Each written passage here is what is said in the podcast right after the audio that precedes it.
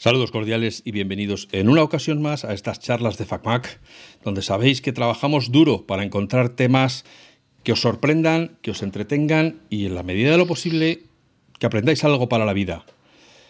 Hoy me vais a permitir, sobre todo esto que acabo de decir, además una digresión, porque nos salimos un poco del carril que normalmente llevamos aquí en las charlas de FacMac para meternos en algo que nos toca a todos eh, muy de cerca, bien sea por gente que conocemos, bien sea por nosotros mismos, bien sea por el momento en el que estamos, por el momento en el que estuvimos, o yo no os lo deseo, por el momento en el que podáis estar, ¿no? o en el que podamos estar.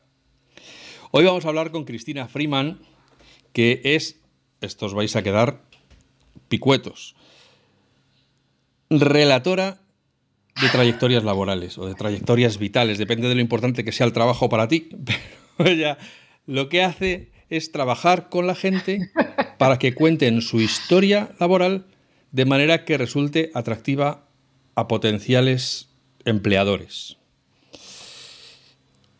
Ya os digo, hemos estado, estamos, estaremos, eso no sabemos las vueltas que nos va a traer la vida, pero seguro que de esta conversación, si la escucháis entera, vais a aprender muchas cosas que vais a, a poder aprovechar aunque no estéis cambiando de trabajo, aunque no queréis cambiar de trabajo. Así que vamos a saludar a Cristina y empezamos la conversación. Hola Cristina, buenos días, buenas tardes, buenas noches, ¿qué tal estás? Hola, donde quiera que estemos, aquí son tardes. Pues buenas tardes, bienvenida a las charlas de FACMA. ¿He explicado bien lo que haces? sí. Sí, a mí me ha encantado que lo, que lo has dicho así, porque mm, estábamos conversando antes de que yo normalmente me presento como redactora, pero en inglés suena más eh, un poco guay decir career storyteller. Entonces en español eh, Alf me ha ayudado a decir, no, es realmente porque yo digo que relato las trayectorias profesionales, entonces, pues. relatora, me gusta mucho, relatora, y me, encanta estar en, este espacio también de que dices que cosas que sorprenden, porque nunca se me hubiera, hubiera ocurrido que lo que yo hago sorprende, pero no es lo Vamos a ver, mis oyentes saben que yo traigo invitados porque sé de, sé de muy pocas cosas y muy poco. Entonces prefiero que venga un experto y que cuente, en vez de decir yo, no, porque está aquí la gente, no sé qué. Entonces, para mí, el currículum es una cosa que se va construyendo año a año, a medida que vas consiguiendo hitos académicos o laborales, que tiene una estructura temporal y, y ya está. Y cuando quieres cambiar de trabajo o cuando alguien te lo pide, tú lo envías. Si les gusta, fenomenal, y si no les gusta, pues peor para ellos. Pero esto es lo que has hecho. Vale. Pero claro, esto ya no es así. Eso todos los que estamos leyendo las noticias sabemos. Antes se ponía la foto, ahora ya no se puede poner foto, para que no te discriminen por sexo o por, tu cara o por lo que sea. Porque no le caigas bien, solo por la cara dices, tú, tú es que no me vas a caer bien. No le puedes poner el año en que naciste, para que no te discriminen por edad, que eso, de eso hablaremos luego, porque en España es un tema muy, muy, muy presente. ¿no? Y luego además, claro, está si tú eres cantero y quieres seguir siendo cantero, es decir, trabajar en una cantera, pues es normal que pongas que has trabajado X años en una cantera y para encontrar trabajo en otra cantera. Pero si lo que quieres es cambiar de trabajo y ahora te quieres dedicar, pues no sé, a grabar metal, no puedes decir que has trabajado en una cantera. Tendrás que decir que has hecho cosas que sirvan para que puedan servir para un trabajo de, grabar metal. Esto es una pequeña metáfora. Los que escuchan el podcast saben que yo si me pongo a hablar puedo estar horas. Entonces, vale. Entonces, de lo que hoy vamos a hablar es de cómo presentamos nuestra trayectoria vital para que a la gente, al empleador, al contacto, al prescriptor, aquel que en algún momento nos interese que sepa lo que hacemos, a él también le resultemos interesante y no diga, bueno, pues vale, pues lo que nos dicen siempre, pues este lleva 50 años trabajando, ya no sirve para nada. Así que... ¿A que sí? ¿A qué lo dicen? Esas actitudes. Sí, a ver, el, tema, eh, tanto porque habíamos hablado, has mencionado un poco el edadismo, de que por qué no se pone la foto, la edad. Eh, bueno, hay muchos temas, hay muchas eh, que estamos jugando con percepciones, cómo queremos que nos perciban. eh, porque lo único que tiene es un papel, no te tiene delante. Y podemos entrar en hablar en muchos temas de estrategia de búsqueda laboral que la mejor estrategia no es simplemente entregar un currículum y subirlo a diferentes portales, es una muy mala estrategia, de hecho. Pero eh, lo que las vacantes que encontramos en portales nos dan pistas de lo que se busca. Entonces, a ver, a mí me, también me encantan las, ah, parece que también te gustan las metáforas, ¿no? Decir, bueno, este trabaja en una cantera y, bueno, que no es un metafórico, que realmente la gente trabaja en canteras y quiere cambiar de trabajo, ¿no? Pero como para poner un ejemplo concreto. Entonces, para cualquier persona de cualquier edad, el currículum no es una historia cronológica de los cargos y las empresas. Estos quizás antes lo mirábamos así. Em, porque luego resulta ser muy genérico y requete aburrido para el lector, horroroso, ¿no? De bueno, de, eh, soporífero. O sea que, em, entonces, como estás relatando el valor, una propuesta de valor, tú estás contando una propuesta de valor para un objetivo en concreto. Entonces, para cualquier persona de cualquier edad, yo siempre uso la metáfora del, ah, de, que existe en el mundo de, retail, que es el merchandising que se hace visual. ¿no? O sea que tú puedes tener muchísimo en inventario, muchas cosas, pero no lo vas a poner todo en un escaparate. ¿Verdad que no? No vas a ponerlo todo, porque luego no dices nada. Dices todo, pero sin decir nada. Entonces, para cualquier candidato, cualquier trabajo, lo más importante lo anclamos en, ah, autoconocimiento. Autoconocimiento no es, hola, me llamo Alf y tengo tantos años, es, he trabajado en tal cosa, pero a ver, dentro de ese cargo, ¿qué he hecho? ¿Cuáles fueron los retos principales en ese cargo? Eh, ¿Qué ejemplo te puedo poner?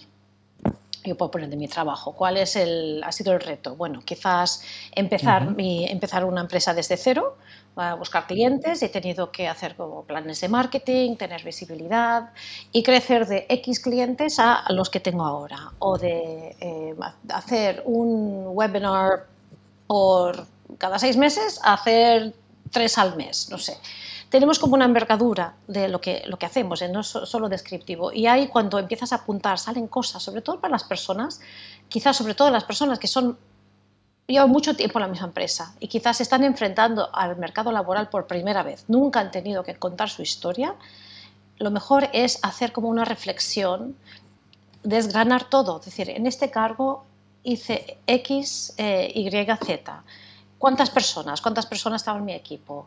Eh, ¿Qué es lo que se esperaba de mí? ¿Qué fue el, contexto que tuve que superar? Y el contexto es muy importante, muy importante, no solo los resultados, ¿vale? Porque el contexto, por ejemplo, si tú trabajabas en un, eh, en un restaurante en Barcelona, si tú eres dueño de un restaurante en Barcelona durante la pandemia y no tuviste que cerrar y encima aumentaste tus ventas 1%, el contexto ya dice mucho en el año 2020. No tuviste que cerrar. O sea, 1% en el año 2020 en ese sector es, eso era como un milagro, ¿vale? Al menos que ya estabas preparado para enviar a domicilio, que es otra cosa. Pero si no, no estabas preparado y lo hiciste muy rápido, fíjate. Eh, pero no es lo mismo en, no sé, un requete boom, eh, solo 1%. Por eso el contexto es muy importante. Decir, wow, eso fue el reto dentro del contexto, estas son las acciones que yo implementé eh, de tener una presencia online, visibilidad, contratar eh, ciclistas para que llevaran comida a domicilio, estar en todos los portales y de hacerlo de un día para otro. Pues esto, esto es mucho más interesante que decir, dueño de restaurante Casa Pepe, en la esquina de, eh, de no sé, eh, la calle eh, Joanista, San Joanistas en San Gervasi, no sé, ¿sabes?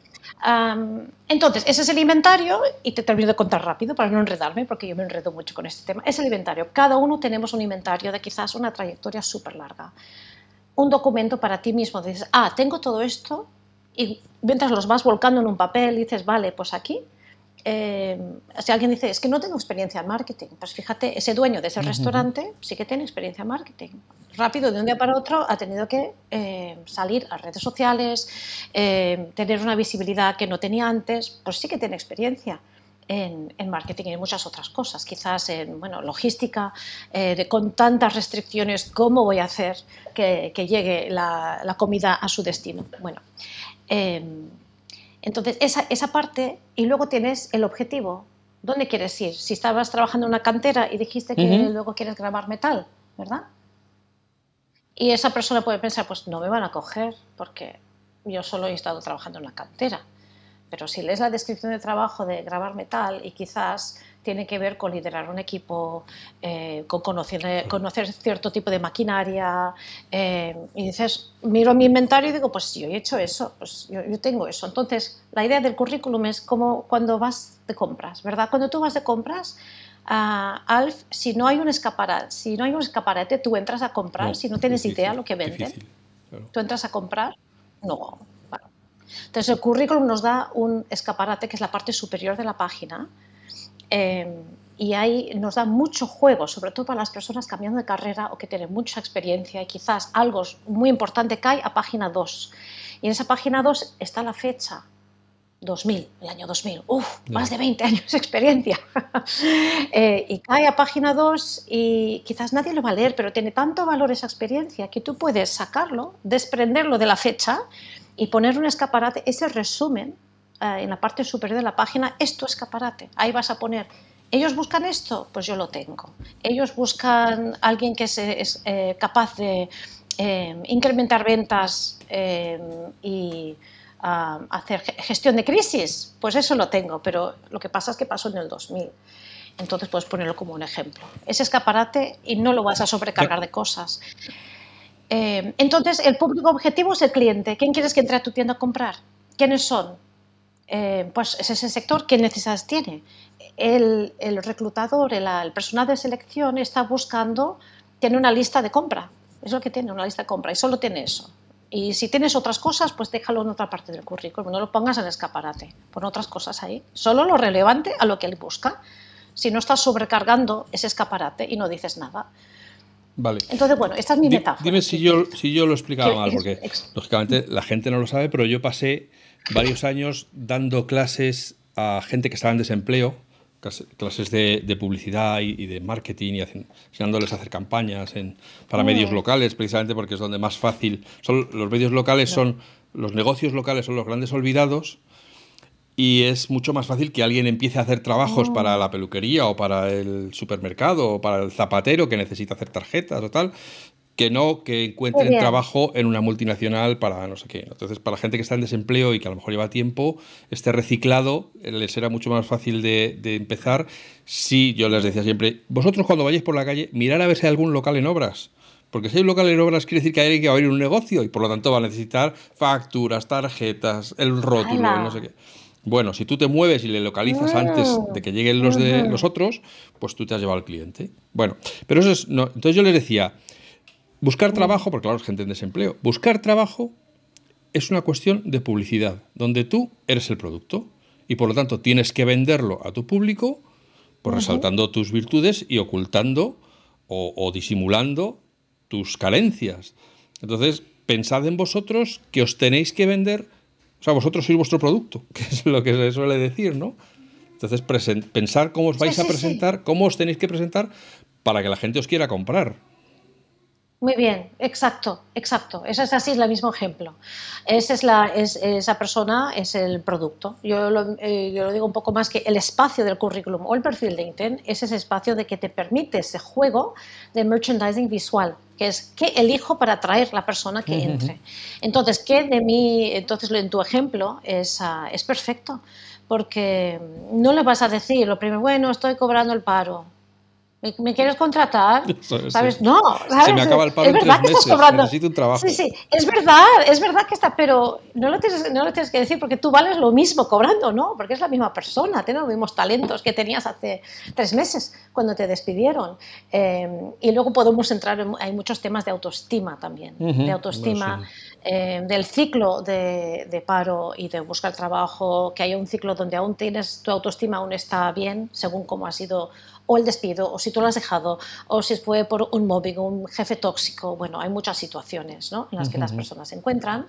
Y esto que tú les ofreces, es decir, en vez de decir, no me van a contratar en una multinacional, pero ya es un comienzo eh, que te contraten para un proyecto en la peluquería de la esquina, porque ya sabe de peluquería, pero no sabe de marketing. Y no sabe, no tiene idea de cómo para empezar una, en Instagram y qué anuncios poner y estas cosas. Y tú sí.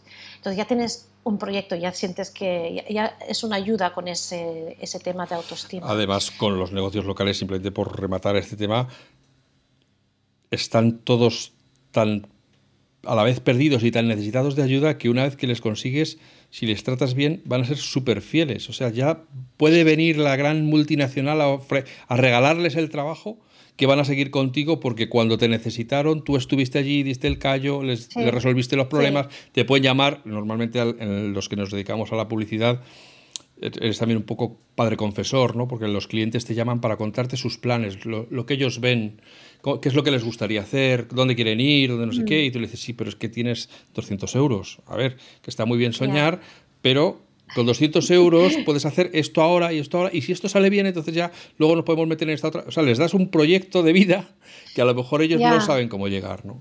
Bueno. Ya, es eh, exacto, exacto. Y, y, luego puedes compartir esa expertise y luego esa persona que eh, está sin trabajo se da cuenta, se, se, acuerda, es que yo tengo, yo soy una persona muy válida, mira cuántas cosas sé hacer. Eh, y esta persona agradece mucho. Entonces, una vez que ya tienes algo, sabes que yo le dije a una... A, a, una, a un contacto que estaba buscando trabajo después de muchos años de estar en casa con sus hijos eh, y estaba volviendo a vivir en Estados Unidos después de estar 20 años en casa con, con los niños eh, y estaba muy asustada, ¿cómo voy a encontrar trabajo? ¿Cómo me van a ver a los 50 años? Y encima, 50 años con 20 años de paréntesis. ¿Sabes? En el mundo laboral. salto mortal, eso ya es. Triple salto mortal. Entonces, bueno, es otro mercado laboral que es bastante dinámico, sí.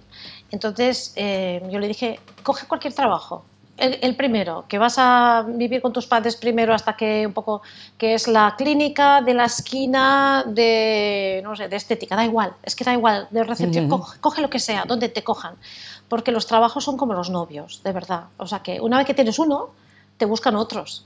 ¿sabes? Porque ya sube tu autoestima, ya te sientes como una persona con capacidades, que te das cuenta que eres competente, entonces para el próximo trabajo ya te entrevistas mejor, ya te entrevistas mejor.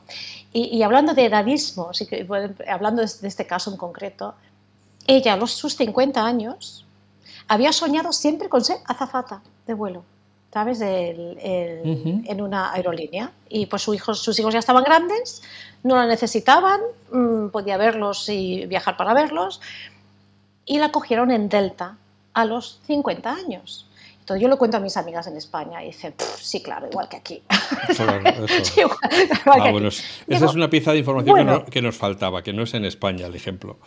No, eso es en Delta, pero, ojo, yo creo que aquí tenemos un problema, sí, lo hay en todas partes del mundo, ¿eh? lo hay en todas partes, pero hay muchas condiciones del mercado laboral, eh, de la mentalidad. Hay muchísimo ruido, muchísimo ruido con el edadismo. Eh, pero fíjate lo que cuando le pregunté qué interesante Delta que coge personas que no tienen experiencia laboral a los 50 años. y ella dijo, pues ellos lo ven que somos candidatos perfectos porque no tenemos responsabilidades en casa ya.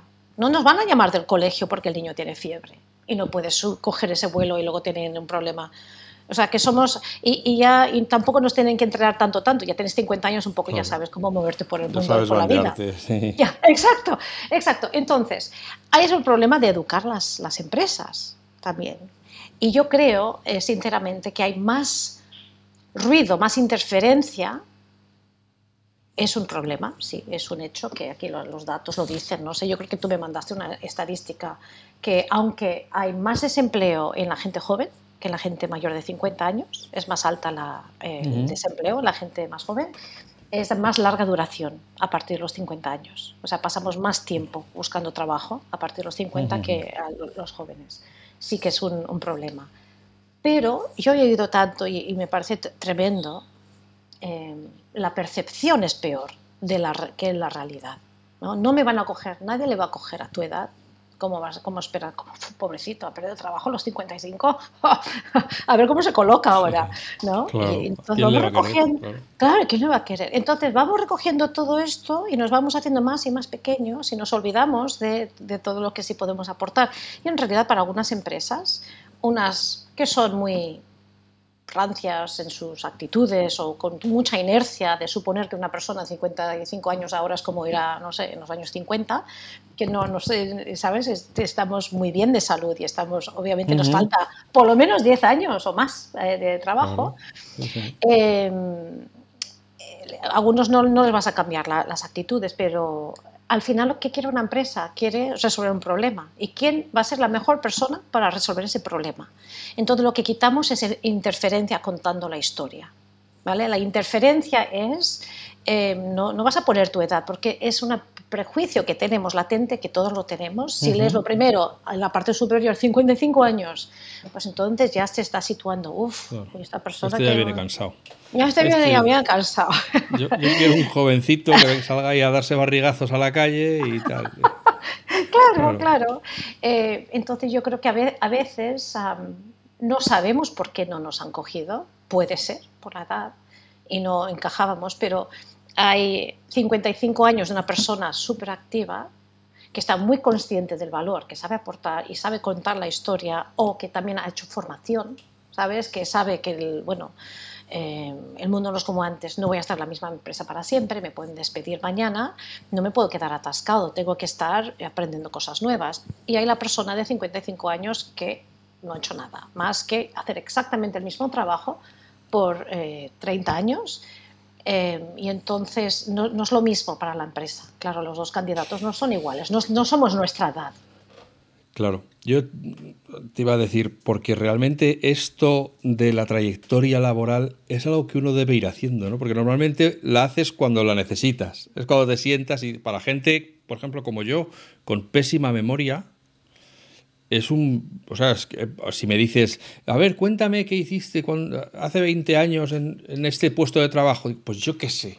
Yo estaba trabajando, estaba lo mío, pues eh, intentando sacar las habas, lo que me pedían, yo qué sé, ¿cómo me voy a acordar yo hace 20 años? Entonces, me imagino que es una cosa que conviene llevar en la cabeza eh, casi actualizada por si te surge la necesidad, porque además la perspectiva o la posibilidad de cambiar de trabajo no suele o puede no surgir necesariamente en una eh, reunión formal. Puede ser un amigo que te dice que no sé dónde están buscando, o, en, o Menganita que te dice que ellos necesitan a no sé quién, ¿no? O sea que el, tener tu, tu, Todo actualizado, sí. Todo actualizado incluso en tu cabeza, que, es otra de las cosas de las que te quiero preguntar ahora. Sí, sí, sí, no, exacto, exacto, en la cabeza. Yo, yo a veces pido a las personas, yo, yo hago lo mismo que tú, yo solo les hago preguntas. Ellos tienen la información, hago las preguntas.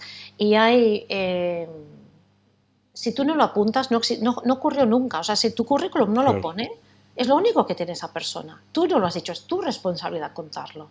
Y para contarlo tienes que acordarte. Quizás hace 20 años o hace mucho tiempo, hay personas que tienen cosas muy relevantes de hace 20 años, pero en general mm, puedes elaborar más en los últimos 10. Y hay otra cosa, que aquellas experiencias que son más relevantes al objetivo, es como tener un desplegable. Imagínate un desplegable, lo abres y cuentas más de esas cosas. No cuánto tiempo estuviste, no, no tiene que ocupar el mismo espacio eh, el de texto por los años que estuviste en ese cargo o desempeñando esas actividades, el espacio que vas a dedicar a ello es la relevancia para el lector. Entonces ahí puedes abrir muchas... Eh, muchas experiencias y contar más, o sea, sin, sin pasarte, ¿no? Yo hago viñetas de no más de dos líneas, cada viñeta, ¿no? Cada punto, no más de dos líneas, porque hay que seguir las mismas reglas que en, retail, de no vas a sobrecargar para que la persona pueda leer rápido. Em, pero sí, son esas preguntas, de ese relato de tener la cabeza del valor, no tu cargo, porque a veces estamos obsesionados con el cargo, eh, sino la actividad y el valor que ha aportado esa actividad. Y eso es lo que tú cuentas, eso es lo que yo ayudo que la persona saque eso, para no quedarse tan, no sé, tan encallado, sobre todo cuando quieren cambiar, o es la narrativa que cada uno tiene de sí mismo. ¿Sabes? De, ah, pues no sé, yo he cambiado de trabajo muchas veces y no sé, de los trabajos han sido tan diferentes, no tienen nada que ver eh, y se sienten un poco desastre. Y luego lees los trabajos y dices, ¿sabes que hay un hilo conductor aquí? Hay un hilo conductor y ese es tu relato. Primero, sácatele tú de la cabeza, que eh, vas dando tumbos por la vida y no sabes y no tiene nada que ver. No, sí tiene mucho que ver. Y empiezas a contarte un relato nuevo. Los que usamos productos de Apple tenemos todos grabados a fuego en la cabeza el discurso de Steve Jobs en la universidad de, creo que era de Stanford. Stanford, ¿no? Eh, sí, en lo de conectar los puntos, ¿no? que cuando miras hacia atrás es más fácil ver cuál es tu trayectoria, aunque en su momento no eras consciente. ¿no? Y yo creo que eso es verdad, que al final hay un hilo que nos va llevando y que si miras hacia atrás, hombre, yo no digo que no haya habido alguien que haya sido eh, cantante de grupo de rock y, y, camarero, y entonces dice, no, pues esto no se conecta de ninguna manera pero lo normal para el común de los mortales, si miras hacia atrás, sí que ha habido una especie de hilo conductor que te ha ido llevando y, que te, te hace ser quien eres al final, ¿no? Sí, sí, exacto, exacto. No estamos tan conscientes. O, yo, yo pregunto cosas como, eh, cuéntame de una instancia en la que tú estabas trabajando y estabas tan volcado lo que tú estabas haciendo que ni, ni siquiera te diste cuenta que estabas trabajando. O sea, que, ¿y qué actividad fue? Todo porque quiere decir que esa persona le gusta mucho hacer eso y lo está haciendo súper bien. Y luego suele ver, estar relacionado a las cosas donde ha tenido un impacto importante y eso luego es la historia que, puedes ir uh, hilvanando, esa historia. digo, la historia es, en un currículum, pues claro, no tienes, tienes dos páginas máximo. Ah, según el sector, según el sector, el país, no sé qué, que puedes pasarte a tres y es un sector académico, pero en realidad nadie va a llegar a la tercera página. Em, entonces es eso, estar consciente de, cómo, cómo, lo vas a contar. Muchos nos, y, según las circunstancias también, de cómo ha sido el despido o si te has quedado, te has tenido que ir por un jefe muy, em, em, muy tóxico y pues salir un poquito machacado. Entonces, cuando tengas la energía ya para levantar cabeza y decir, esto te lo llevas a todos lados, eso que hiciste nadie te lo puede quitar. Estos son tus habilidades y tu talento. Una cosa sobre los currículums y sobre, las trayectorias laborales, que también viene directamente de la publicidad y que es una de las cosas que se suelen contar habitualmente, es que en publicidad se dice que la promesa tiene que corresponder con la experiencia. Es decir, esos productos que venden, que son, que te van a el lava más blanco y si luego lo compras y no te parece que queda blanco, no lo vas a volver a comprar. Entonces, entiendo que lo que cuentes en tu trayectoria laboral tiene que corresponder con lo que luego vas a poder demostrar. O sea, no sirve de nada tirar cohetes y fuegos artificiales en tu currículum si luego resulta que no vas a poder dar. Es el chiste de este del que usted habla inglés. Sí, perfectamente. ¿Qué quiere te van a descubrir, te van a descubrir. Y muy rápido, y muy rápido. O sea que no podemos contar cosas que no son. Además, con, el castigo extra para tu autoestima. O sea, en un trabajo en el que entras, digamos, eh, fingiendo y encima te detectan y te echan rápidamente porque te han pillado, eso te deja ya aún más machacado de lo que ya, venías. Ya, no, es, eh, sí, no, todo el mundo exagera. Bueno, es una cosa mm, eh, resaltar y es otra cosa exagerar y inventar información, que no es, porque como tarde o temprano sí, claro, te van a, te van a descubrir quién quiere eso. La, verdad es que es... Eh, me acuerdo que me lo dijo una, una persona que trabajaba en selección eh, a candidatos. Es que nosotros también somos personas, ¿sabes? Porque los ven como, bueno, están ahí, bueno, tirando, a estos currículums no, a la basura, este no me gusta, este es muy viejo, este es muy joven, este no sé qué. Es que nosotros también somos personas. Entonces, imagínate lo que es leer lo que tú me has entregado. O sea, alguien con una, con una letra, no sé, de 8, eh, que no cuenta nada y tengo que leer cuántos en el día aunque sí que hay... 200 todos los días. Sí, sí. Hay inteligencia artificial que ayuda a hacer uno y eso es muy importante. Son palabras claves. Si tú no pasas ese filtro, no llega nadie a leerte. es una herramienta que ayuda, sí, pero quizás no, porque hay una persona detrás, entonces por eso también es muy importante. Si no lo cuentas, no existió para la inteligencia artificial y tampoco para el lector, tienes que contarlo. Eh, entonces ella contaba es que nosotros también somos personas. Yo empecé a pensar, ponte siempre en lugar de esa persona él o ella están buscando talento y sí que también tienen mucha presión. Mañana necesito 10 candidatos que... Entonces, si nos ponemos la mentalidad que yo estoy buscando trabajo, pero en realidad mi trabajo me está buscando a mí, mi trabajo ideal, donde yo encajo de verdad, me está buscando a mí. Entonces, tengo que hacerme fácil de encontrar o fácil de evaluar que esa experiencia sí encaja.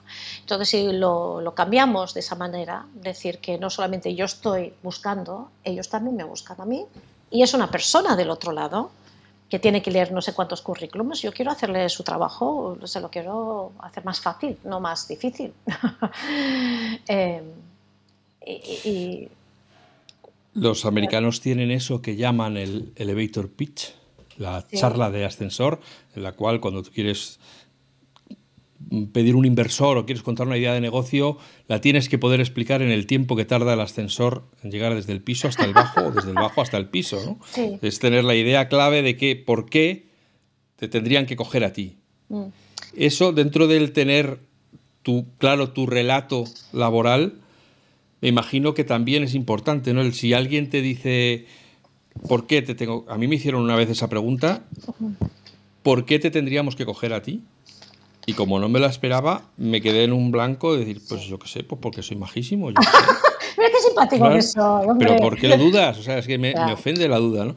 Pero, pero bueno, que, tener preparado ese pitch, ese eslogan o ese párrafo que te define, también puede ayudar porque muchas veces, ya te digo, que son charlas tomando una caña o, en el momento de dar la mano, ¿no? Te presentan a alguien y dicen, mira, este está buscando a no sé quién, pues ta, ta, ta, ta, ta, y tienes esos 15 segundos, esos 20 segundos para contarle a alguien y que se quede con tu cara. Y que cuando luego le escribas se acuerde de ti. Sí, eso es el, elevator pitch. Todo esto nace de una, escribir tú mismo tu propuesta de valor.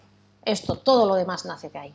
El currículum, el perfil de LinkedIn, el elevator pitch, la entrevista. Y es como tú dices que eh, hay gente que sale de la entrevista, mira, me preguntaron cuándo tuve que eh, gestionar un proyecto que fue muy difícil de abarcar, eh, encima con un equipo que estaba muy frustrado y muy desganado, y se me olvidó, no, no, no, supe contestar. Y luego llega a casa y piensa, ay, joder, perdona el lenguaje, que el, mm, sí, es verdad, pero es que e-, esa traducción, traducir todos los documentos de todos los archivos de no sé qué, y tardamos meses, ¿cómo se le va a olvidar? Porque no lo ha preparado. Entonces, lo que tú estás diciendo, eh, eh, exacto, es, es, la propuesta de valor. ¿Qué hago? ¿Para quién? Eh, ¿Cuál es algún ejemplo de dónde he tenido más impacto? Y, bueno, y, pensar en qué necesita el público objetivo. Lo, vas desarrollando pensando en el público objetivo y lo que ellos necesitan, sus necesidades, y vas sacando de aquel inventario, de todos los retos que has enfrentado, eh, todo el impacto que has tenido, ese inventario que tú guardas para ti mismo, y vas sacando y escribes una propuesta de valor. Eh, y esto se convierte en un elevator pitch, en un plus plus, ¿sabes? Puedes empezar con un párrafo largo, un par de párrafos, y luego lo vas, lo vas puliendo. Eh, y de ahí nace todo, todo viene de ahí. Tú decías que lo de, que ahora te pido que lo extiendas un poco más, que lo de ir respondiendo a ofertas laborales a través de bancos de, trabajo, de estos de, páginas web de búsqueda de empleo, no sé si incluso también LinkedIn, que no era la mejor idea, pero lo cierto es que ahora intentar llegar a alguien de recursos humanos con responsabilidad como para saber si, te, si tú vales o no vales, eh, pues está muy, está muy complicado, porque ya todo el mundo está escudado detrás de una dirección de correo a la cual hay que enviar todo y ya no es que rosa arroba no sé quién es la persona responsable, ahora es info arroba o recursos humanos arroba no sé qué punto com. ¿Cómo, ¿Cómo tiene que proceder? ¿Cómo recomiendas tú que proceda alguien que esté buscando trabajo? Vale, no es muy, muy buena pregunta, porque la tendencia es y, tengo que, que, te sirven un propósito importante. Y claro, LinkedIn es fabuloso porque hace ese matching, ¿no? que alguien está buscando y el, eh, las empresas de selección están utilizando la herramienta y te están buscando a ti. Entonces tú tienes que mm, pues, ponerte en el radar. ¿no? Eh, y bueno, si aparece algo que encaja muy bien con, con el valor que tú puedes aportar, pues por supuesto, aplica directamente ahí en LinkedIn. Pero, ¿qué pasa? Que a veces nos sentimos productivos cuando dices, bueno, esta semana em, he, entregado mi currículum a 25 eh, vacantes y no, no me han escrito ni uno, no tengo ni una respuesta, tengo, tienes un vacío. Y, bueno, seguimos así. ¿Y qué pasa? Tenemos que cuidar mucho nuestra autoestima y nuestra, eh, nos censuramos a nosotros mismos o interpretamos cosas que quizás no son. Puede ser que no encajabas con esas ofertas y, o no, no has leído las palabras clave y sí encajabas, pero no has dicho nada y no has pasado el primer filtro, pero tú eres una persona muy válida, pero empecemos a leer, no valgo. Será porque soy muy mayor, porque soy muy joven, porque eh, no hablo inglés, porque no hablo español, porque, ¿sabes? Nos vamos inventando cosas, ¿por qué nos están rechazando? Eh, y luego, sin la energía, la autoestima de poner, saber poner en valor todo lo que has hecho, pues entonces no, no es una buena búsqueda muy productiva, no es una buena estrategia. Sí es una buena estrategia si es muy, eh, vas a tiro fijo, aplicando directamente donde sí encajas. LinkedIn te permite ampliar tu red de contactos. Hay gente que dice, ay, no me gusta networking. LinkedIn te lo facilita porque si es como vas a uno de esos eventos presenciales y dices, esto es un evento de networking, me tengo que presentar y decir, y en un elevator page, ay, por Dios, me siento tan incómodo con esto. LinkedIn te lo facilita. Dices, he leído, algo en el, en el feed, ¿sabes? En, de algo súper interesante para mi sector. Qué interesante esta persona, pues le, contacto y pongo una, un mensaje. Oye, me encantó lo que pusiste, me encantaría incluirte en mi red de contactos. Y así puedes ir progresivamente o ya tienes contactos. Fíjate que si pones a pensar todos tus colegas de las empresas donde has trabajado, em, todas las personas, em, puedes buscar en alumni de la misma universidad donde tú has estudiado la carrera y suelen ser más propensos a aceptar una, una solicitud de contacto si escribes alguna. Entonces, poco a poco vas ampliando tus contactos y, y vas conociendo más cada empresa. Y se, se sabe que estadísticamente es mucho más eficiente, no solamente aquí en España, en todas partes del mundo. Es mucho más eficiente eh, por tu red de contactos, encontrar trabajo.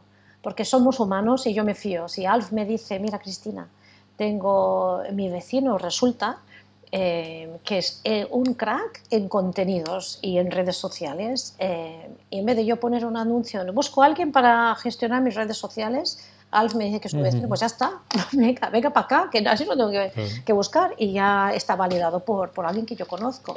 Entonces es mucho más eficiente, hay que ir viendo quién está en tu red de contactos.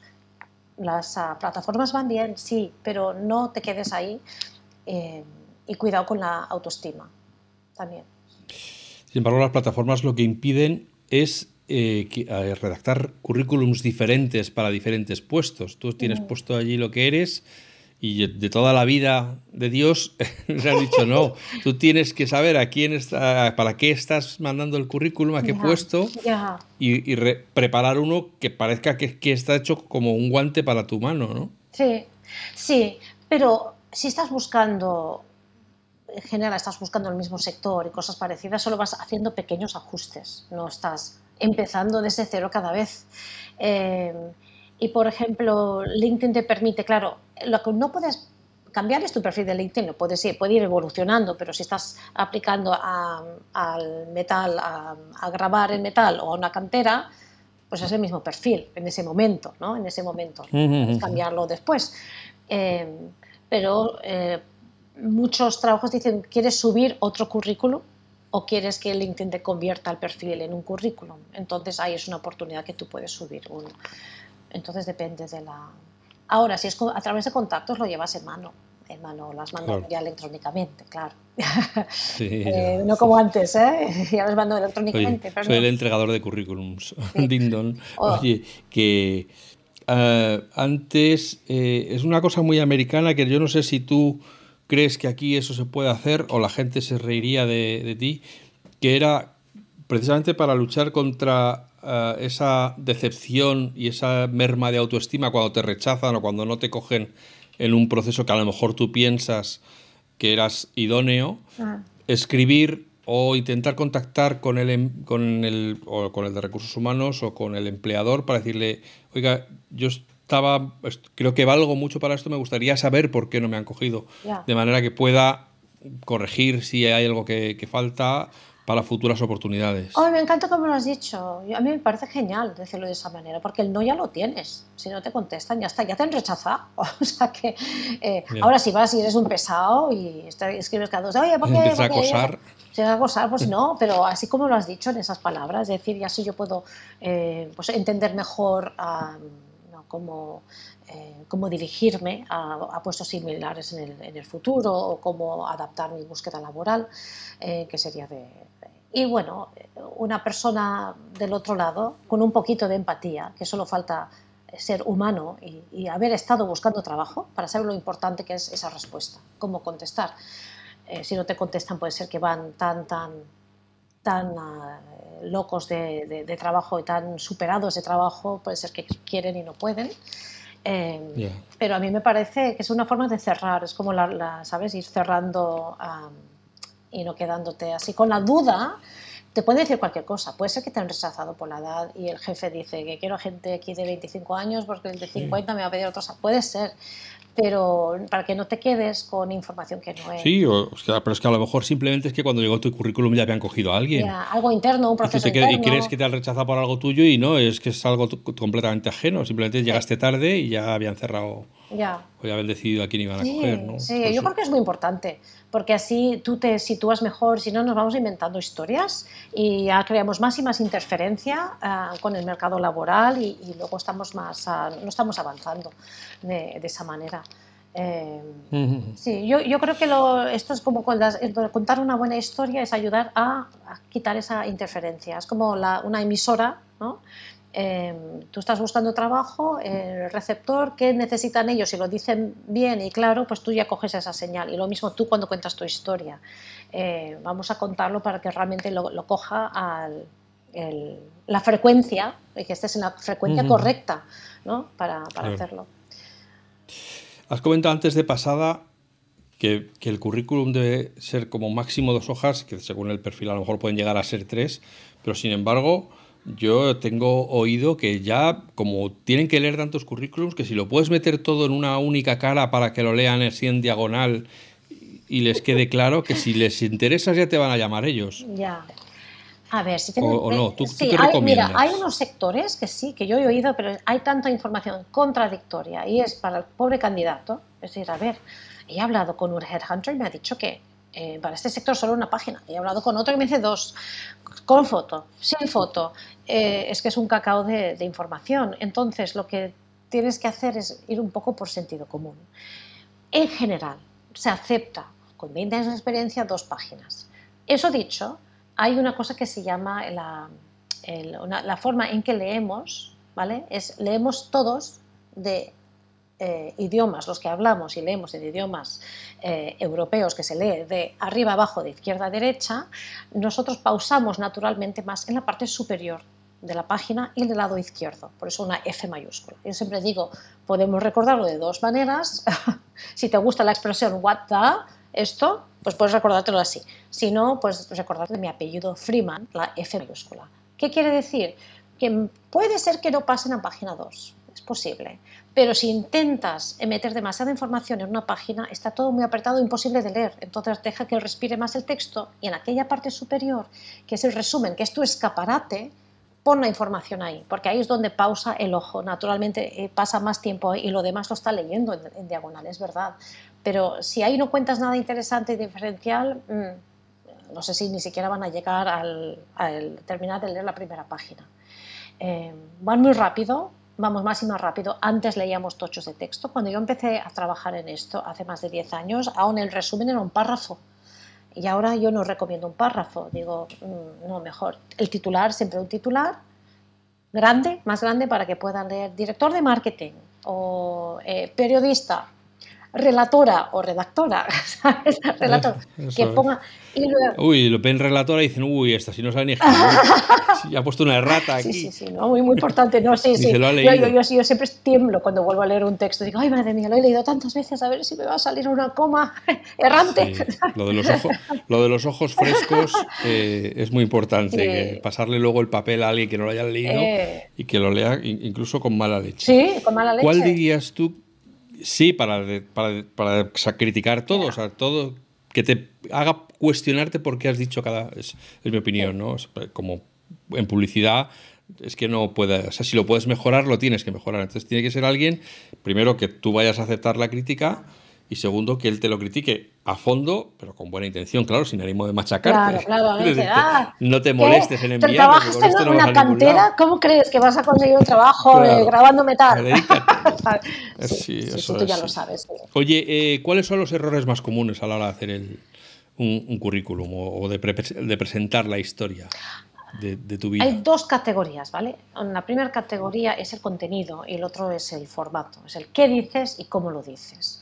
Entonces, el primer error grande es lo que ya hemos comentado, que cuentas una historia cronológica de cargos y responsabilidades y muy descriptivo. Eso es un error, no hablar de, ti mismo y el impacto que el valor que tú tienes. Entonces hay que como separar eso entonces, y relatar aquella historia. Eh, entonces está el contenido, esa parte y con el contenido también de no sobrecargarlo, no puedes contarlo todo, no lo vas a contar todo, vas a contar solo lo que le interesa a tu público objetivo o lo que sea necesario para que ellos entiendan y no eh, levantes más preguntas sospechas. Por ejemplo, ¿has trabajado, lo pongo no en el currículum, he, he estado solo un año en ese trabajo y, y fue fatal y no sé qué, no sé cuánto. Bueno, mm, la persona de selección puede dudar qué estuvo haciendo ese año mm, eh, en ese periodo de tiempo, pues, pero ¿Vas a ocupar mucho espacio? No, una línea. O, entonces, en el contenido, eso, de elegir el contenido que conecta con tu público objetivo. Y luego el formato, los errores de formato son esto de que metas demasiado texto, que no aproveches el espacio F. Hay muchas plantillas maravillosas en muchas páginas, eh, en muchas plataformas que puedes bajarte algunas de dos columnas, ojo, que tienen una columna estrecha a la izquierda, donde sí tienes la atención del lector, y, pero la información no es tan importante. Entonces, si eliges una plantilla con dos columnas, pues que esté la, franja más estrecha con, no sé, datos, tu dirección y estas cosas que son irrelevantes, ya lo mirarán, pero que la información importante vaya a la izquierda. Entonces, formato, hay gente que piensa que tiene que ser súper chupi guay con un montón de gráficos, eh, hombre, si estás en un sector creativo, pues sí, no, vas a entregar una cosa tan muy súper sosa, pero en general, como van rápido, demasiado sobrecargar con demasiado gráfico, demasiado color, eh, puede ser que no pase por un ATS, porque la, información, según el formato, eh, puede ser que esa palabra clave no, no lo pueda leer, un ATS que es Applicant Tracking Systems, el primer filtro, y puede cansar mucho al lector. Entonces, esos son, diría que son los errores más grandes de, eh, de no contar una, una, historia de impacto, de valor, de escribir, eh, y luego el formato, que tiene que ser fácil de leer. Bueno, pues ahora vamos a. Voy a poner ya la voz de, de programa de por la noche. Vamos a empezar a hablar de ti. Ah. ¿Qué quieres que te cuente? de mi historia, de, relato de mi historia laboral. cuéntanos, que yo creo que ya eh, los oyentes ya se han quedado, eh, yo creo, más o menos ubicados del oh, tema. Espero que no haya aburrido este tanto. claro, a mí me gusta mucho el escribir currículum, pero hay que aburrimiento, hay que hablar de formatos y de qué. Pero yo quiero que cuentes un poco, porque claro, hasta ahora hemos estado hablando, digamos, de, del del sector, de, cómo está. Ahora yo quiero que tú cuentes cómo trabajas. yo soy un, una persona, vamos a ponerlo asexual, soy una persona, un ser humano, eh, que hace dindón en la puerta de tu empresa y, te digo, Cristina, necesito ayuda. Por favor. Venga para acá. cuéntame, cuéntame tu historia. Ayúdame a, ayúdame a encontrar trabajo. Ya. ¿Y tú qué le das? ¿Un par de palmaditas y le dices, vuelve otro día que hoy... Ya, ya, ya, venga. ¿Cuántos currículums has echado esta semana? Pues no, te he echado por lo menos 25. Eh, bueno, yo siempre empiezo con una consulta de unos 20 minutos eh, para saber si realmente lo que esa persona necesita son mis servicios y no otros, porque hay personas que no están claro, no tienen claro a dónde quieren ir. Y yo no soy coach, ¿vale? Acabo haciendo coaching indirectamente, pero no soy un soy coach. Entonces, a veces, si no tienes esa, eh, no tienes claro hacia dónde quieres ir, yo te puedo escribir un currículum, claro que sí, pero un currículum eficaz se escribe hacia un objetivo, hacia un público eh, objetivo en concreto. Eh, entonces puedes estar perdiendo el tiempo y el dinero. Porque luego vas a un coach y dices, ah, no, no quiero trabajar en cantera más, quiero ir a lo del metal, no quiero ir a, a grabar metal entonces tienes que volver. Entonces, para asesorar eso y alguna sugerencia de, ver pues, cómo has estado buscando y miramos el perfil LinkedIn en ese momento eh, y el currículum y les doy algunas pinceladas también. Es decir, mira, el algoritmo funciona de esta manera, veo que en el, en el titular de LinkedIn tienes, has dejado que te coja el cargo actual eh, y la verdad es que tienes 220 caracteres y podrías aprovecharlos con otras palabras clave. Bueno, un poco de orientarles de, cómo lo pueden, que sepan cómo lo pueden mejorar. Que dicen, ah, pues cuéntame tus servicios y les cuento mis servicios y les digo, pues yo trabajo de esta manera, te voy a dar un cuestionario, es bastante exhaustivo les aviso, eso frena a algunas personas porque no tienen tiempo para contestar tantas preguntas, pero yo no te conozco y resulta que tú tampoco te conoces, entonces contesta lo que puedas de cada trabajo, esto es cada reto, acciones, resultados, busca los números que tengas. Eso se lo lleva a su casa. Sí. no, le dices, tienes 20 minutos para rellenar No, este toma tu tiempo. Hay gente que le encanta hacerlo, le encanta y dice, es que se me olvidó cuántas cosas he hecho se me olvidó y es como mm. verlo, es que dice, ostras, es que, mm, mira, qué pena que nos perdemos tanto en el día a día eh, y que me has preguntado muy específicamente números, equipo, eh, facturación, un antes, un después. intento hacer las preguntas de diferentes maneras para sacar la información que yo necesito. Sin embargo, a veces hay personas que lo contestan muy por encima, entonces siempre hago una hora, una entrevista de una hora para entender bien lo que me han contado. Eh, o si falta información, les digo, si no tienes tiempo para terminar de, contestar, piensa en lo que te estoy preguntando y vente preparado con la información, y ya la apunto yo. A veces es hurgar en, no sé, en un trabajo anterior, alguna presentación, ah, pues es verdad, en ese contexto las ventas, es claro, esa, eh, la integración de aquella empresa y tuvimos que despedir y luego no sé qué, pues que vayan recordando estos, estos temas, vuelven con esta información y yo les doy una primera parte yo digo, mira, lo más importante es el autoconocimiento. Tú me has hablado una hora y me has escrito este cuestionario. Yo te he puesto todos los elementos de tu perfil en este documento. En ese documento he confirmado el objetivo, eh, he puesto las palabras clave, porque me han dicho, me han pasado algunas vacantes, he analizado las palabras clave, las he puesto ahí. Les he ofrecido un brainstorm de lo que en inglés llamamos un branding statement, no sé cómo se llamará en español. Un branding statement es como en una oración cuál es el valor que yo aporto. Eh, para el elevator pitch, un poquito así. De todo lo que me has dicho, me parece que eh, lo que tú haces es, ah, eh, sabes, sabes elaborar las narrativas de branding para el sector, no sé, farma, bueno, lo que sea. Eh, y luego quizás con tres pinceladas de las tres áreas de, talento más importante que han realizado. Y bueno, les doy este, y ahí volcamos los logros más importantes. No está bien redactado, simplemente está volcado en un documento. Eh, y esto, algunas personas con esto ya lo redactan ellos, porque ya tienen todos los ingredientes y lo pueden redactar. Cogen una plantilla, ya entienden un poco más del LinkedIn y lo que tienen que hacer, y que no, pues vuelven y lo redacto yo. Eh, y yo a veces me siento como el gestor que hace la declaración de Hacienda, que nadie quiere escribir currículums y nadie quiere hacer la declaración de Hacienda.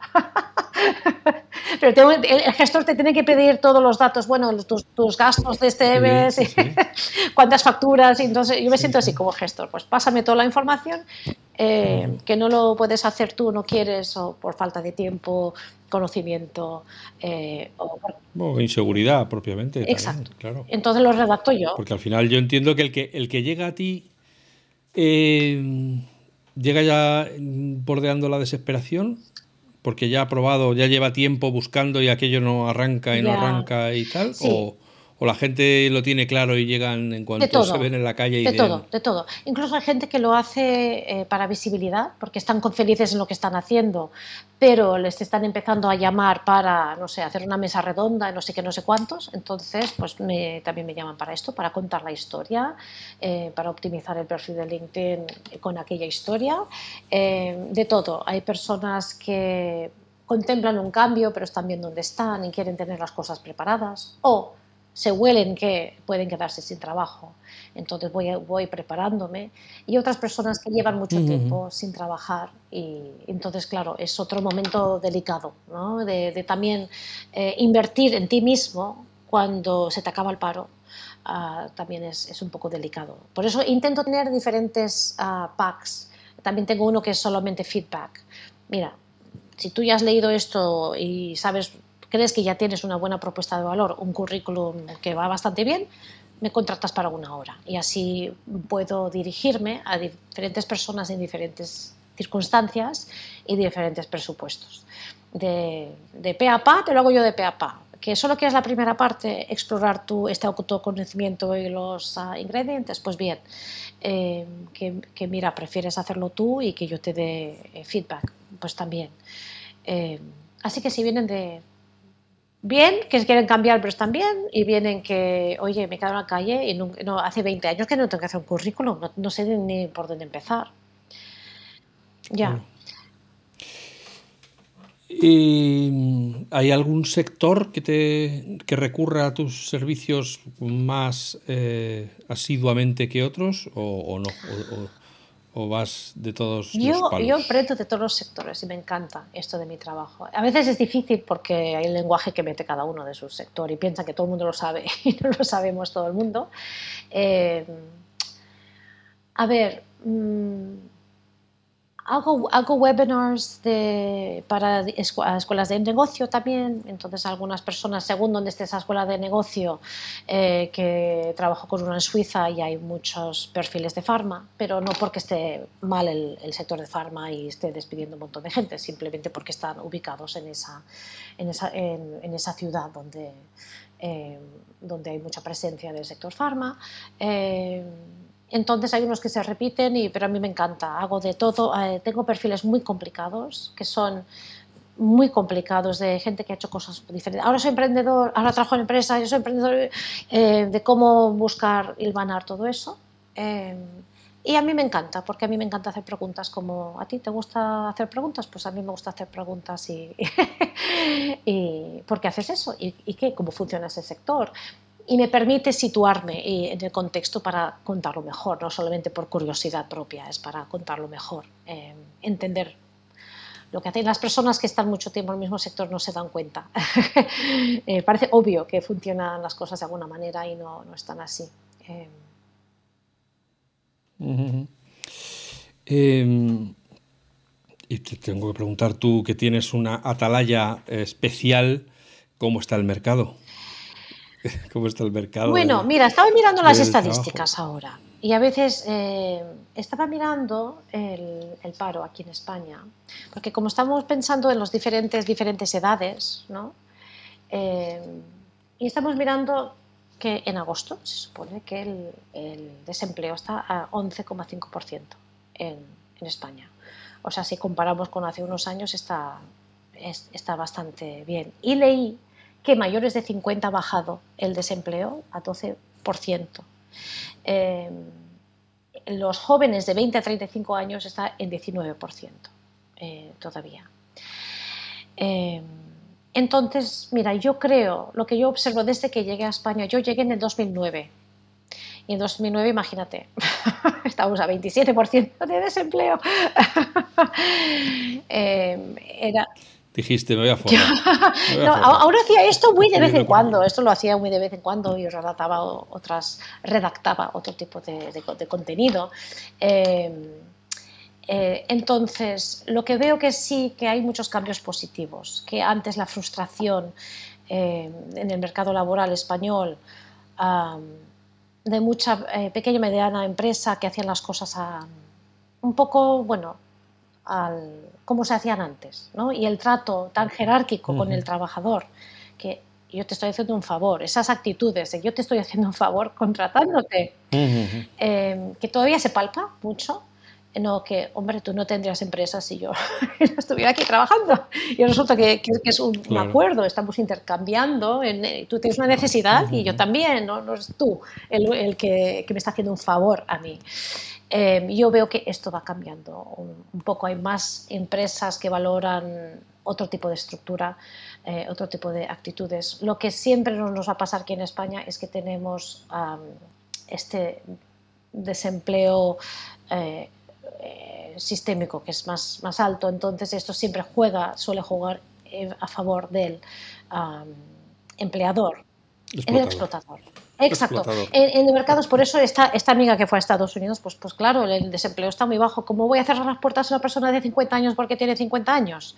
¿Sabes? Fíjate, que sus hijos ya están grandes, eh, no tienen ninguna obligaciones en casa, es perfecta. Eh, entonces tenemos que eh, saber que esta es, esta es nuestra realidad, pero disminuir el ruido ahí en el mercado y hay muchas personas que trabajan, muchos headhunters que intentan educar al cliente cuando tienen un, candidato perfecto y el cliente dice, bueno, es que es, es, un poco mayor, ¿no? O es un poco no sé qué. Eh, y que ha sabido hablar con ese candidato y decir, mira, yo creo que te equivocas mucho rechazando este cliente por su edad, porque sabe mucho más que cualquier de los otros candidatos que estamos viendo. A ver, el sector IT también está está muy bien, está muy sano, ¿no? El, sector de, si eres ingeniero informático, pues entonces tienes más poder de decisión. Saliendo de la pandemia, personas con las que hablé de esto, que quienes siguen trabajando híbrido o desde casa en unas empresas más casposas, digámoslo así, que no escuchan a los empleados para nada, se dieron cuenta que sí que son productivos, pero todo el mundo para la oficina otra vez y mañana, ¿no? Eh, y aquí, mm, en el horario que te digo yo, pero en otros sectores eh, los informáticos tenían mucho más poder de negociación, es decir, y les tienen que hacer caso porque se van mañana a otra empresa que les busca. claro, claro. Em, quería eh, acabar la charla con un que hicieras una especie de, de, compendio de recomendaciones, que es un tema que ya ha salido a lo largo de la, de la conversación, sobre el buscar trabajo a los 55 años o más. Ese, en España, sobre todo. No sé si en, en, Hispanoamérica, porque sé que también nos escuchan bastante desde allí. Eh, no sé si allí será igual, pero esa sensación de que si pierdes el trabajo a los 55 o después, eh, pues estás condenado a ser conductor de Uber o de, o de Cabify, porque son los únicos que van a emplear a este tipo de personas. Entonces, una persona que pierde el trabajo a estas edades ya un poco comprometidas, ¿qué le dirías? ¿Qué, plan de acción le dirías? Si piensas que puedes llegar a esa situación, primero haz, empezar con estas, esta reflexión de autoconocimiento, porque tienes que ponerte a ti mismo en valor y saber todo lo que has hecho. Tienes que empezar con eso, decir, he hecho todo esto. Eh, tienes que estar consciente del valor que tú tienes. Eh, también tenemos que saber que hay mucho ruido en este mercado laboral y de amigos y, parte es, es, cierto que es más difícil a partir de cierta edad, pero yo sinceramente creo que son más nuestras percepciones y todos los inputs negativos que vamos escuchando. y no sé si yo te conté cuando hablamos la primera vez que un cliente me dijo una vez que había dejado su puesto de director de marketing en una empresa de... Eh, ay, siempre sale en inglés, perdona, de consumo, parece de consumo, eh, por un jefe tóxico y lo tuvo que dejar. Con tres niños eh, y estaba haciendo un máster y me confesó que a su madre no se lo había dicho, porque me dijo, mi madre eh, piensa, prefiero contarle que tengo cáncer, al contarle que a, los, a mi edad, a mis cincuenta y tantos, con tres hijos, que, que perdido mi trabajo. Pero tenía la actitud esta de que estaba, ya estaba haciendo un máster de todas maneras. Em, estaba eh, haciendo networking a tope, ya tenía un buen manejo de su, de, su relato, ¿no? de, su relato y de su, propuesta de valor, sabía ponerse en valor y sabía hacer, hay que hacer oídos sordos, porque es horrible. Yo, lo que yo he escuchado también, bueno, suerte, busca. Y todos los que yo conozco, más de 50 años, todos se han colocado, pero no escuchando, a, eh, quedándose en casa, bueno, ya estoy, bueno, nada, nadie me quiere, porque fíjate, eh, he entregado 25 solicitudes eh, de trabajo y nadie me ha contestado. Bueno, a, ver, ¿a quién lo has entregado y cómo sabes que no te ha contestado por eso? Entonces yo creo que esa tenemos que saber que es una realidad, prepararnos, em, formación siempre está bien y siempre hacer como, como hacías tú con las personas, es tener un plan A y un plan B. Y no están solamente las empresas tradicionales, porque a veces pensamos trabajo es entrar otra vez en plantilla. Hay interim management, no sé si has oído hablar de esto, de que una empresa necesita una persona ejecutiva, eh, pero solo para un proyecto Em, y, pagar razonablemente bien. También están, hay que pensar un poquito fuera de, lo tradicional. ¿no? Eh, puede ser, y no quiere decir que Uber también es muy digno, es mejor hacer Uber que no hacer nada, digo yo. Eso de que... Claro, pero creo que una de las cosas que, que, sobre todo cuando llevas muchos años trabajando, yo creo que una de las cosas que más eh, trabajo cuestan, valga la de, de buscar trabajo, es bajar la escalera, es decir, rebajar las expectativas y decir, bueno, pues a lo mejor tengo que volver a empezar, ya no puedo ser director de o no puedo mm. ser gestor de y tengo que empezar un poco más abajo para volver a tomar puede, impulso. O puede que eh, te, reciclas y dices, coges, coges todo lo que ya sabes hacer y, te, y le das otra vuelta, pero quizás ah, no va a funcionar como, bueno, yo lo digo de experiencia propia. Yo pensé, yo nunca, nunca, nunca en mi vida hubiera imaginado que iba a ser emprendedora y tener mi, mi, propia empresa. Nunca, jamás. Para mí trabajar era entrar en una empresa. Pero las circunstancias mm. a veces llegan, el camino llega, lleva a, a, proyectos bastante interesantes. O sea, que no, no, cerréis las puertas a otras posibilidades. Quizás hay una inercia de fórmula. La fórmula es esto, esto es trabajo. Eh, hay muchas fórmulas muy válidas, pero principalmente apagar esos, esas voces negativas es, horroroso, no vamos a llegar a ningún lado así. Eh, no es verdad. Yo todo el mundo que conozco de 50 para arriba se ha colocado. Quizás en algunos casos ganando menos dinero, pero haciendo cosas muy interesantes. Eh, y no en todos los casos ganando menos dinero. Así que eso sería mi reflexión. No sé qué opinas, eh, qué opinas tú y tú, las personas que veo que has trabajado con, personas buscando trabajo. Bueno, yo creo que yo Creo que una de las cosas que uno descubre cuando pierde el trabajo es que solo te tienes a ti mismo, que tú eres todo lo que tienes y por lo tanto es tu responsabilidad y es tu trabajo, como ya hemos dicho antes, o sea, presentarte como un producto que la gente quiera comprar. Que a la gente, yo me acuerdo que ha habido veces que lo he dicho y me he dicho, ay, ¿cómo hablas así? Pues no sé, es un producto, pues no sé qué, qué, qué comercial, qué, qué cosificación de la persona. Digo, ya, bueno, pues, pues no lo, pienses así, pero cuéntame cómo vas a contarle a alguien, dime cómo le vas a contar a alguien que te compre si no resaltas tus cualidades y no mm, escondes o mm, disminuyes o no disimulas las carencias. Pues nadie te va a querer comprar. O sea, si lo que tú quieres es que te acepten porque yo soy así, pues es que eso normalmente es muy complicado. A mí me gusta la, metáfora, dice, no veo cosificación, no, pero es, una metáfora, ¿vale? Obviamente no somos un producto y esto, pero al final estás intentando aportar una necesidad al mercado laboral y quieres que alguien te, entre comillas, te compre, porque ellos tienen esa necesidad. Entonces, eh, me parece una, una, buena reflexión, como dices, de disimular las carencias y, escucharte a ti mismo. Es que no tengo, es que no sé, es que no, es que no, no, a ver, vamos a ver, vamos a ver, ¿qué es lo que sí tienes? Y vamos a enfocarlo ahí y ir eh, elaborando eso, ¿no? Ese, construyendo esa historia de lo que sí sabes hacer y, puedes aportar. Eh, yo hace algunos años, por contar algo personal, eh, yo perdí el trabajo. estaba ya, perdón, estaba ya en esa época de la que hemos hablado. Vaya, perdón.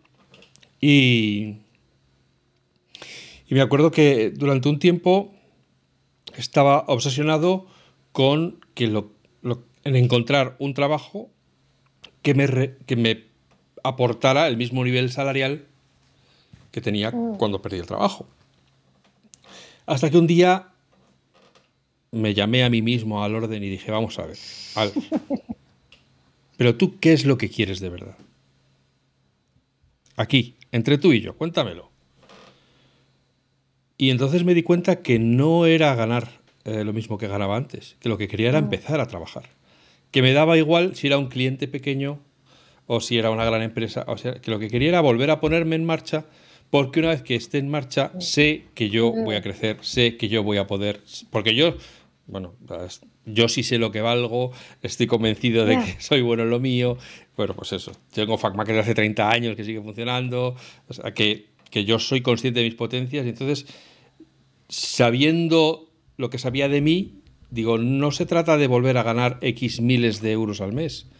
Se trata de volver a la carrera. Se trata de volver a estar, de sentirte que estás otra vez en marcha.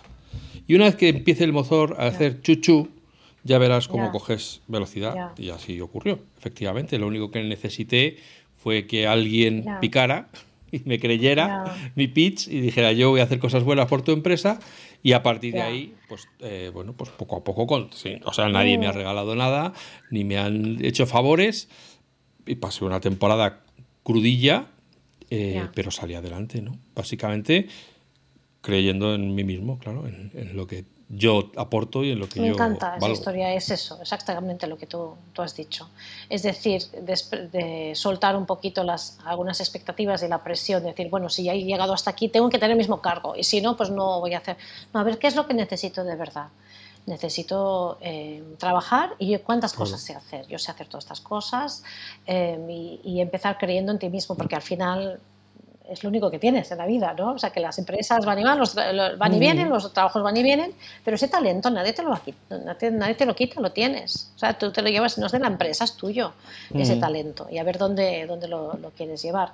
Eh, y, me, me, encanta esto que has dicho de las ganas de trabajar y esto quizás es el error de parte de las empresas que eh, está muy estigmatizado haber estado en el paro cuánto tiempo. Uf, este, no sabe las ganas que tiene de trabajar esa persona. O sea que tiene una ilusión. Si le la mano, no sé. Se va a dejar, la piel. Entonces es una estupidez de parte de las empresas. Estás perdiendo una persona que eso, que se va a dejar la piel porque está con una ilusión de trabajar porque aprecia realmente que le hayas valorado.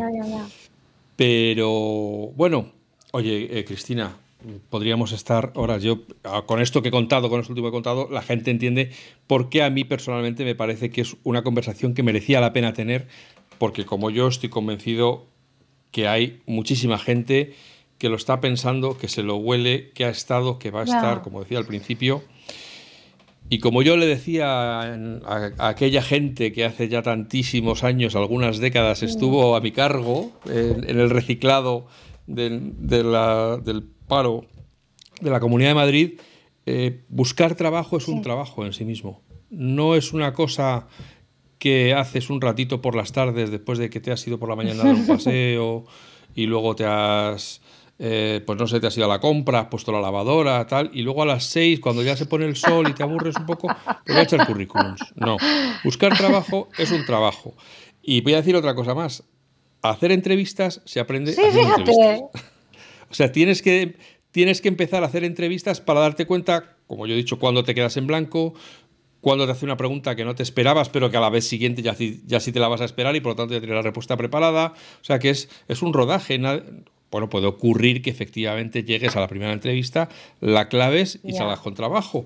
Pero lo normal es que tropieces, te trastabilles o no recuerdes en ese momento un dato que te han pedido y tú mismo no salgas contento de la entrevista y digas, a la próxima esto lo tengo que Claro, ser bueno contigo mismo. Yo creo que eso también, y ser paciente contigo mismo, que es un proceso, es un proceso y no sabes, sabes cuándo empieza, pero no sabes cuánto va a durar. Eh, y ser, eso, ser bueno y paciente con, contigo mismo y con, con, lo que es el mercado laboral, que hay estos desajustes y mucha interferencia e intentar eh, centrarte y tirar para adelante. Sí, pues... Otra cosa que yo me gustaría decirles a los que ya han tenido la enorme paciencia de llegar hasta aquí es que es, es más fácil encontrar trabajo cuando tienes trabajo, porque te puedes dar el gustazo de rechazar otros trabajos que no te compensen porque ya tienes uno, que no cuando lo necesitas, cuando eres tú el que lo necesitas. Si tú tienes trabajo es el empleador el que te necesita a ti, pero si tú ya no tienes trabajo, el empleador está en la posición de fuerza. Entonces, yo diría, aunque luego es muy difícil y muy tal, pero yo diría que buscar trabajo es una actividad permanente. O sea, todos deberíamos estar permanentemente buscando trabajo, primero porque nos puede salir uno mejor, el trabajo de nuestra vida, y segundo porque si nos salen trabajos que no nos compensan, te da esa subida de autoestima de permitirte rechazar un trabajo porque no te están porque, y puedes negociar y puedes decir pues yo quiero esto pues yo quiero lo otro pues, pues no te lo doy pues no lo quiero el me encanta tienes razón. es como empleabilidad trabajar toda tu vida tu empleabilidad. Ser una persona eh, empleable, es, es, decir, que aunque estés empleado, de siempre estar consciente esto de, lo que tú aportas. Sí, eso te, te obliga a tener tu discurso, lo tienes en forma, lo tienes preparado, lo has pulido. Sí, además, yo puedo sugerir que poco a poco entrar en LinkedIn de vez en cuando y tener eso bien, porque eso bien ya, ya es la información que tienes ahí mismo de que se cuece en el sector, eh, que se va, que van contando, pues es una forma, si no tienes tiempo para nada más, es tenerlo mínimamente bien y, y eso ver que, que se está, que se, que se, cuece, la gente que está publicando eh, y así estás al, al, tanto, a la corriente y no cuando te, si te pilla desprevenido, no estás tan desprevenido, ¿no? Es que, o sea, que estás bastante preparado. No, no, claro, además ya te digo que Solía, creo que era Picasso el que decía que cuando llegue la inspiración que te pille trabajando, ¿no? Entonces, pues con las, con las oportunidades... Sí, si te pilla tumbado en el sofá, la inspiración va a pasar de largo, ¿no? Pero si estás todo el día ensuciando cuadros o escribiendo novelas y de repente te llega la inspiración, pues con las mismas sigues, ¿no? Pero encontrar trabajo no es una cosa que te ocurre un jueves que sales por la tarde al parque, sino que te sale cuando estás permanentemente buscando trabajo. Y poco a poco, con paciencia las cosas salen. sí. sí. además ya te digo que sobre todo no hay nada más satisfactorio que no buscar trabajo. sí, estar buscando trabajo. Entonces decir, sí, es que si lo hago por deporte, si no lo necesito. Entonces, Solo porque quiero saber qué se puede eso. Bueno, Claro, a ver, de qué va, qué es lo que están ofreciendo ahora en el mercado, qué perfiles buscan, que no sé qué. Bueno, pues eso, curiosidad malsana por saber cómo estás tú en el, en el mercado de trabajo, a cómo te cotizas. Cristina, muchísimas gracias por tu tiempo. Espero que a, a, todos y a todas las que han estado ahí con la oreja pegada a esta conversación, como decía al principio, les hayamos entretenido y si es posible que hayan aprendido algo, que les hayamos ayudado a ponerse en marcha desde mañana mismo, a revisar ese LinkedIn, a buscar contactos y a estar un poco alerta de lo que ocurre en los mercados porque la vida da muchas vueltas y nunca sabes cuándo viene la próxima curva. Así que, eh, como siempre, os deseo a todos y a todas que seáis felices, que seáis buenas personas y que nos escuchemos de nuevo muy pronto. Gracias. Eh, eso es.